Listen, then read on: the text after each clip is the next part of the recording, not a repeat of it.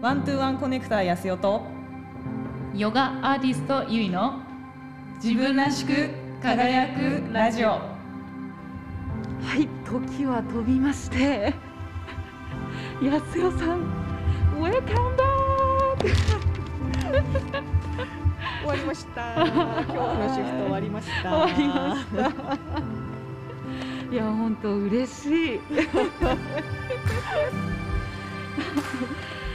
はい、えー、7月の、うん。えー、4日からですよね御殿場えーっと5日か。5日から、5日。うん、うんうん。ということでどうですか4月5日から今、うん。い23日なんですけれどもそうですね。2週間ぐらい、え実際に御殿場のライフスタイルっていうのはどうですか、えっとねもう本当に暗くなるのが早くて なんかもうね早寝ですよね。でかつ早起きになって、もう朝本当に気持ちいい。空気いいし今今日はまあ暑い、いけど、うん。やっぱ朝晩ちょっとね風まだ冷たいから、うんうんなんかこう本当空気が澄んでる感じとか、うんいいな。ああとやっぱりポイントはあのやっぱり自衛隊の大砲 それねすっごい大事。あのまだこれで曜日とかなんかこう時間とかつかめてないけどあのね曜日によって激しい日があるんですよ朝 マンションガンガンズドーンみたいな感じですごい聞こえるからちょっとそのね自衛隊の大砲についても次回はもっと語れるようにしたいなって 思ってます。いやなかなかないですよね大砲とともうにん朝を迎えるという、ねもうドラマかみたいな感じですけど 本当ね街中普通になんか戦車みたいなのもいるし、うん。スーパー行けば迷彩服いるしへ本当ねえ普通の沖縄みみたいな感じなのかな、ここにとっては本当普通みたいで。あ、そうですか。うーんそうもう星もめっちゃ綺麗だし。絶対綺麗ですよね。そうもう通勤はねあの、うん。自転車で頑張ってますけどね、うんうんうんうん。あのあどのぐらいなんですか？距離的漕いでる距離は20分なんですけど、うんうん。まあ、アウトレットついてもお店までがちょっと遠いから、うん。もうちょっとかかるんですけど、ね、広いですからね。本当広いしう、ん、もう開放感がすごい。そ気持ちいい。うもううん。漕いでる、ね、景色見せたい。本当にね 田んぼ 田んぼ。田んぼです。夕方注意。本当ねもうなんだこのちっちゃい虫ってぐらいすごい顔についてくるから 本当夕方帰るの注意です。そんなに？そんなに虫もうねうん、絶対東京じゃ経験しなかったかなこういうねそう。そう自然との connect っていうのかなじゃあ。さすが one to one connector っていうか one to nature みたいな。ーそうですね。 one to million みたいな感じですよね。そうそうそうそうそうそうですか。でも本当にね、のどかな感じでね。本当にいい、うん、いいですね。ねえぜひ来てほしい、うんもうぜひぜひ、うん、いやもう本当にね気持ちいい。やっぱりこう、アウトレットすっごい広いですし、うん。やっぱりねあのたくさんの方ねうん。一度、二度ってねいらっしゃったことあると思うんですけど、やうん。っぱりこの開放感の中であの歩くのはやっぱりすっ気持ちいいですよね。気持ちいい、うん。本当に。なんか距離があっても楽しい歩いてて、そうそうそうそうそうそう、うん。ぜひねやっぱり今、うん。今この状況ってどうしてもねこうテレワークとか、うん。あとは、まあ、東京とかだとやっぱりね綺麗なお店あっても、うん。やっぱり全部ね胃がちっちゃいじゃないですか。そうそうそうそうそやっぱここに来るとあ開放感ってこういうことだったなっていうのを思い出させてくれるというう、か、うん、なんか必要だなっていうのを感じましたね。うんはい。でですね、あのーうん。最初ねえー1回目、ね、いろんな方にこういろんなこう、うん。フィードバックいただきまして、でちょっとねあの少しだけこうあの感想をですね、うん。あのシェアさせていただきたいと思います。はい、ありがとうございます。はい。皆さん、どしどしねお待ちしておりますので、はい。ではですね、えっ、と感想なんですけれども、はい、えーじゃあお伝えしますね。はい。えー、30代女性の方からいただきました。はい。えー自然すぎるゆるいお二人の会話が聞いててとってもよかった。あ、逮捕あ逮捕あすみません。今ねちょっと逮捕入ったんで、これね、ははいい、洗礼です。あ洗礼ですね。はい。で、えー自然すぎるゆるいお二人の会話が、えー聞いててとっても良かったです。そしてさあここからって時にうん終わったので、次次回はなんだ？あ大砲入ります、うん皆さん聞こえますか？大砲入ってます、はい。えー次回はなんだ？続くのか？それとも違うお題？と次回も楽しみにしています。ということでありがとうございます。その通りなんですよね。はい、本当にうんあの突然あ大砲張ります。突然終わりますので、私も自分で聞いててね、うんあの気づかなかったです。終わったのが。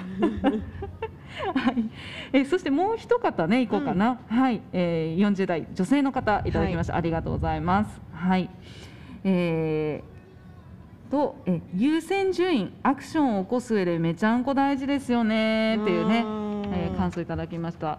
これ1回目、うん。2回目、1回目かな、うん、最初かな？うん、2回目の時ですね。はい。はい、あ、大砲入ります。今日は大砲多めですか？ちょっとね昼にしては多めかなうん ちょっと洗礼をね、あのーいただいております。あ、皆さん聞こえますかね？大砲は入ってます。は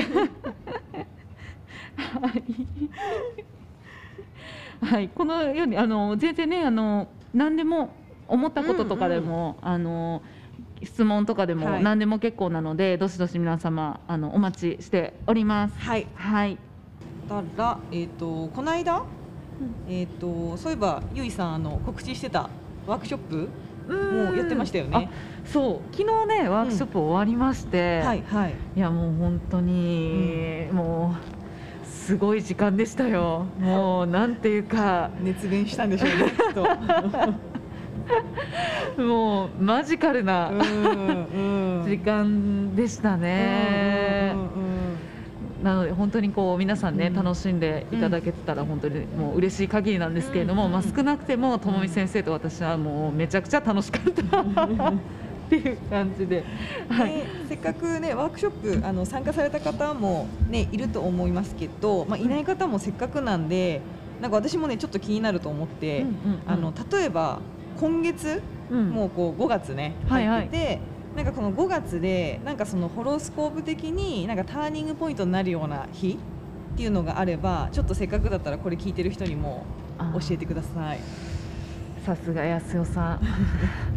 感じちゃってますね。そう。そうあのそうワークショップの時にはね話してたんですけど、うん。そのなので今が、えー5月9日ですので、うんちょうど3日後ですよ。うん。はい。うん。はい素敵な BGM が入りそうですね。はい。そう。5月12日うんですね、うん。実は新月なんですよね。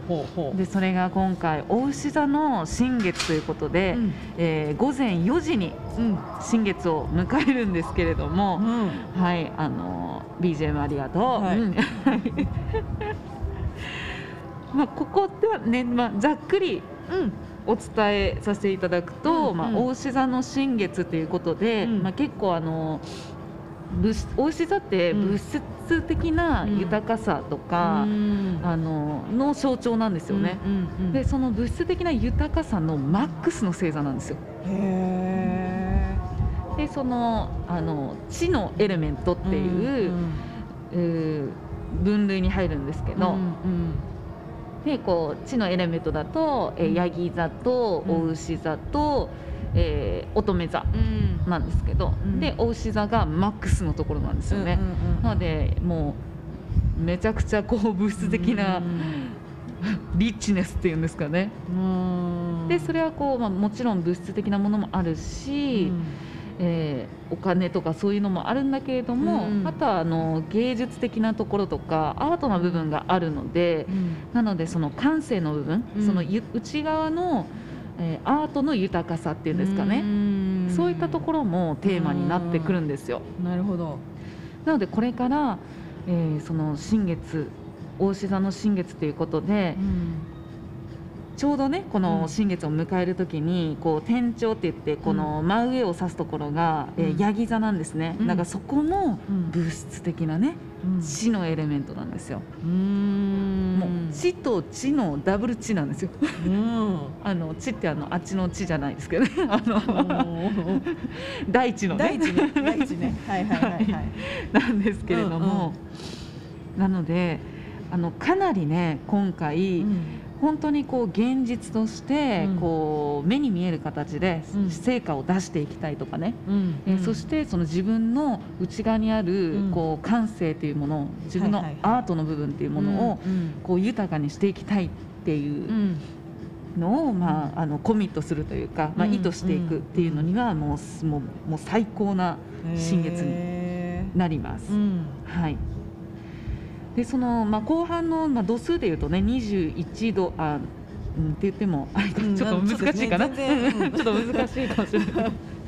あの、まあ、そこは、まあ、お牛座のねエリアにうん。太陽と、あの月が同じ度数でうん。ピタって隣り合わせで一緒にいるっていう形が、まあ、新月っていう状態なんですけど、うんうんなのでこう重なり合ってるっていう状態ですね。うんなので私たちは実際見えないんですけど、うん。うんまあ、満月の時はねうん。あの夜見えるんですけど新月の時っていうのは重なり合ってるので見えないんですけど、うん。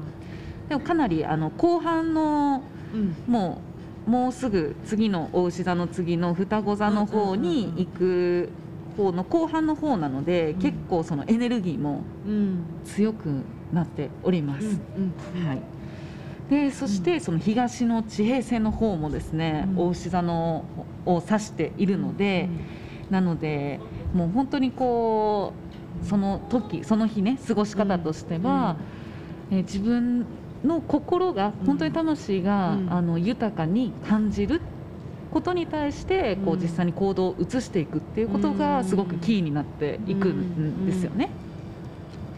でさらにうん。いろんなえーっとねそうさらにねその物質もうこれから今の時代っていうのはうん。結構、あのまあ、皆さんねこう風の時代とか、うん。結構ねきあの聞いたことあると思うんですけど、まあ、これから見えないものがどんどん、うん。あの流行していく、まあ、去年は、まあ、コロナから始まって、まあ、それから、えー私の私たちの内側の部分の見えないものっていうものもこう発達しやすくなっていくのでそれをちゃんとこう手助けしてくれてんですよ。なるほど。はい。でそこがこうお月様とこう、うん。まあ、仲良しの角度とか、うん。ちょっとこうあの強烈な角度とか、うん。いろんな角度によってうん。こうパワーとか、うん。あのつながりに方が変わってくるんですけど、で今回その、えーすごくスピリチュアルなうん魚座にいる海洋星っていう、うん。あの惑星であったりだとか、うん。あとは、えーもう一つ魚座のエリアにいる、うん。えーパラスっていう小惑星があるんですけど、うん。まあ、これがですね、うん。あのアテネうん。ですね。うん。あのギリシャ神話でいうと、うん。でアテネっていうとこうねあの戦いの女神っていうイメージがあるんですけどまあ実はその女性性と男性性っていうその調和の取れた女神でもあるのでうん。すごくこう戦いのこう力強いっていうよりかはあの実は調和のパワーを持ってたりするんですよね。なのでこうあの物質的なこう欲っていう豊かさ、うん。いい面で言えば豊かさなんだけれども、うん。悪い方に言うと欲深いっていう方になっちゃうので、そうするとあのどんどんどんどんこう欲してしまううん。物欲だったりとかうんいろんなことに対してこう欲していくっていうふうに言ってしまうとうん。偏ってしまうのでそこでちゃんとね、うん。昭和のパワーを送ってくれてるわけなんですよ。うん。はい、なのでその調和のねうん。あの女神のアテネであったりだとか、うん。そのまあ、集合、えー集合意識っていうのを司っている海王星っていうのがあるんですけど、うん。まあ、そういうのもサポートしてくれてるので、うん。なのでそこのパワーをねこうあやかりながら、うん。えー自分の本当に皆さん価値観ね違うと思うのでうん。すごくこう、ね、お金をいっぱい使うから豊かに感じる人もいれば、うん。今ある生活の中でうん。例えば丁寧にこう野菜とかを洗って丁寧に盛り付けてうん。でそれをあのありがたくいただくことですごく豊かに感じるとかねうん。いろんな豊かさの感じ方って違うと思うので、えーそういったこう自分の本当に感じる豊かさっていうところに、えー対してそこにフォーカスをして実際に行動に移してそしてどう本当に豊かになっていきたいのかっていうことを明確にしていくっていうのがなるほど。うん5月12日のお牛座新月ということになるんですよね。はいはい。どうですか？豊かさ。うんってこうありますけど、うん。ちなみに安代さんはなんかどういううん。時にうん。こうなんだろう心が満たされるとかなんかこの言う時が幸せとかそういう時あります？なんだろう、まあ、でもそれは日々本当に感じるかも、う特に今は環境が変わったからこそ、うんうんうんな今までの環境へのもちろんねその豊かさも感じるし、またこの新しいところで自分がどんなことが本当に今、ね、自分に必要なものかって分かることがなんか豊かなのかなとも思ったりするし、うん。うんうん。いや本当にそうですね。うん。うん。ね。ですね。でめっちゃ根本的な質問なんですけど、はいそのなんか結構何座の新月とか何座のなんとかってあるじゃないですか、うんうんあれって一般人からすると、うん。もうその星座しか関係ないって思っちゃうんですけどそれって違うんですか？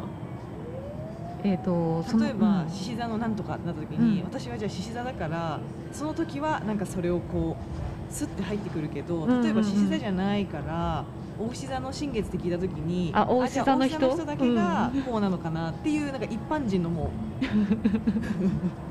あ全然そんなことないですよ。そうなんだ、あのーやっぱりその全部の星座にテーマがあるんですよね。だからそので私たちの内側にうもん。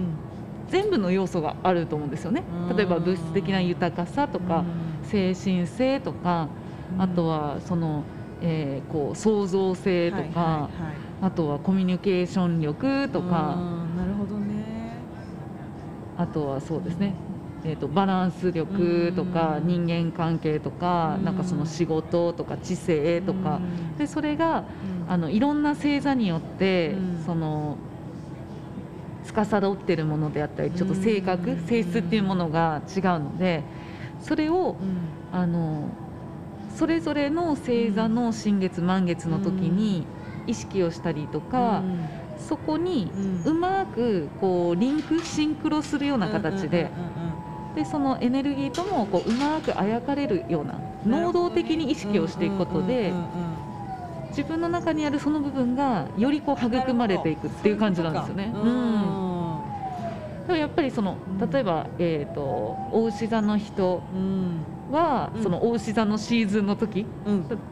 えーなので4月20日から5月ね、うん。中旬までの生まれの人は大牛座っていう形になるんですけど、うんまあ、そういう人に関してはやっぱりそのシーズンの時うんだと過ごしやすくなったりとかちょっと調子が良くなるっていうのはありますよね。なるほどね、そうそうそう。それがねめっちゃ素朴な疑問だったいつも。う んなるほどなるほど。何座のあじゃあ何座の人だけかみたいな。あうんうんうんうん。そう素朴な疑問。あでうも、ん、確かにね私もそう思ってたかも。うん、そうそうそうそう。もうむしろね何座の新月とか満月とか、あること自体知らなかったですね。ねそうですよね、うん、うんうん。なんかひ新月満月って月に1回ずつあるんだなっていうぐらいだったので、ですよね、うん。そう。そうなんですよ。自分の中に気づいてなくても持ってるものが、まあ、それによって引き出されていくっていう。そうそうそうそうそう。です。うんなるほど。はい。うん。わかりやすい、なので今回は、うん。あの大牛座の新月なんですけど、うん。まあ、重要な部分としてはうん。物質的な豊かさとか、うん。あと芸術性とかね、はいはいそはの質の部分あの、うん。品格っていうところを上げていくっていうところが引き出されていくんだ。うん、シンボルっていう形になるので、なるほどね。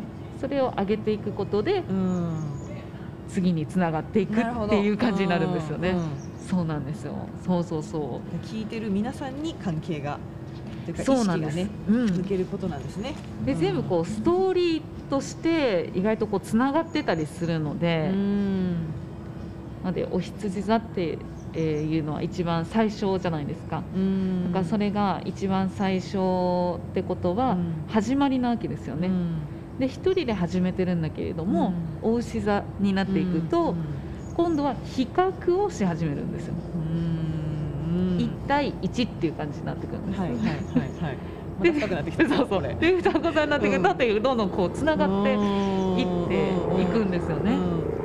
で例えばあの獅子座とかだとすごくこう遊び心とか、あのそれを遊びを通してあの自己表現をしていく。うんでそれが遊びが過ぎてうん。今度うん乙女座に入っていくとちょっと調整していこっかっていう感じだったりするんですよなるほどね。ねうんうん。ちょっとその遊びが過ぎちゃってここいらなかったのよねっていうところを排除していこっかみたいなこうちょっとそぎ落としていくというか。っていうこうちょっと流れがねあったりするので。なのでもう例えばもう言ったらその1年間の全部の新月満月のうん。その、えーシンボルとかテーマうん。にあやかりながらこう流れに乗っていったら全部の要素が自分の中にどんどんどんどんこう研ぎ澄まされていくのでどんどんどんどんこううん。自分が高まっていくっていう。なるほど、ううんんなのでぜひ皆さん逃さないようにしてほしいですね。ね、全然こう他人事と思ってたけどみんなが持ってることってことですね。そうそうそうです。そうなんですよ。うん。だからそうね。あのスイーツとかね食べるといいですよ。お牛座はあの食べ物っていうと、まあ、スイーツとかうん。あとはえっ、とまあ大地のもう恵みっていうような、こうまあ、野菜とかね。うん。すごい飛行機。あったりしますので自衛隊かなこれ。はい。そうですね。そして、えー、とカラスがピヨーンと飛んでますはい。というわけで。うん。はい。はい。じゃあ皆さん今日はこの辺で、えーと5月の？はい、12日ね12がぜひ。新月ですね。新月ですので、はい。うん素敵に新月をお過ごしいただければと思います、はい。はい。うん。では今日はこの辺で。はい。ありがとうございました。はいありがとうございます。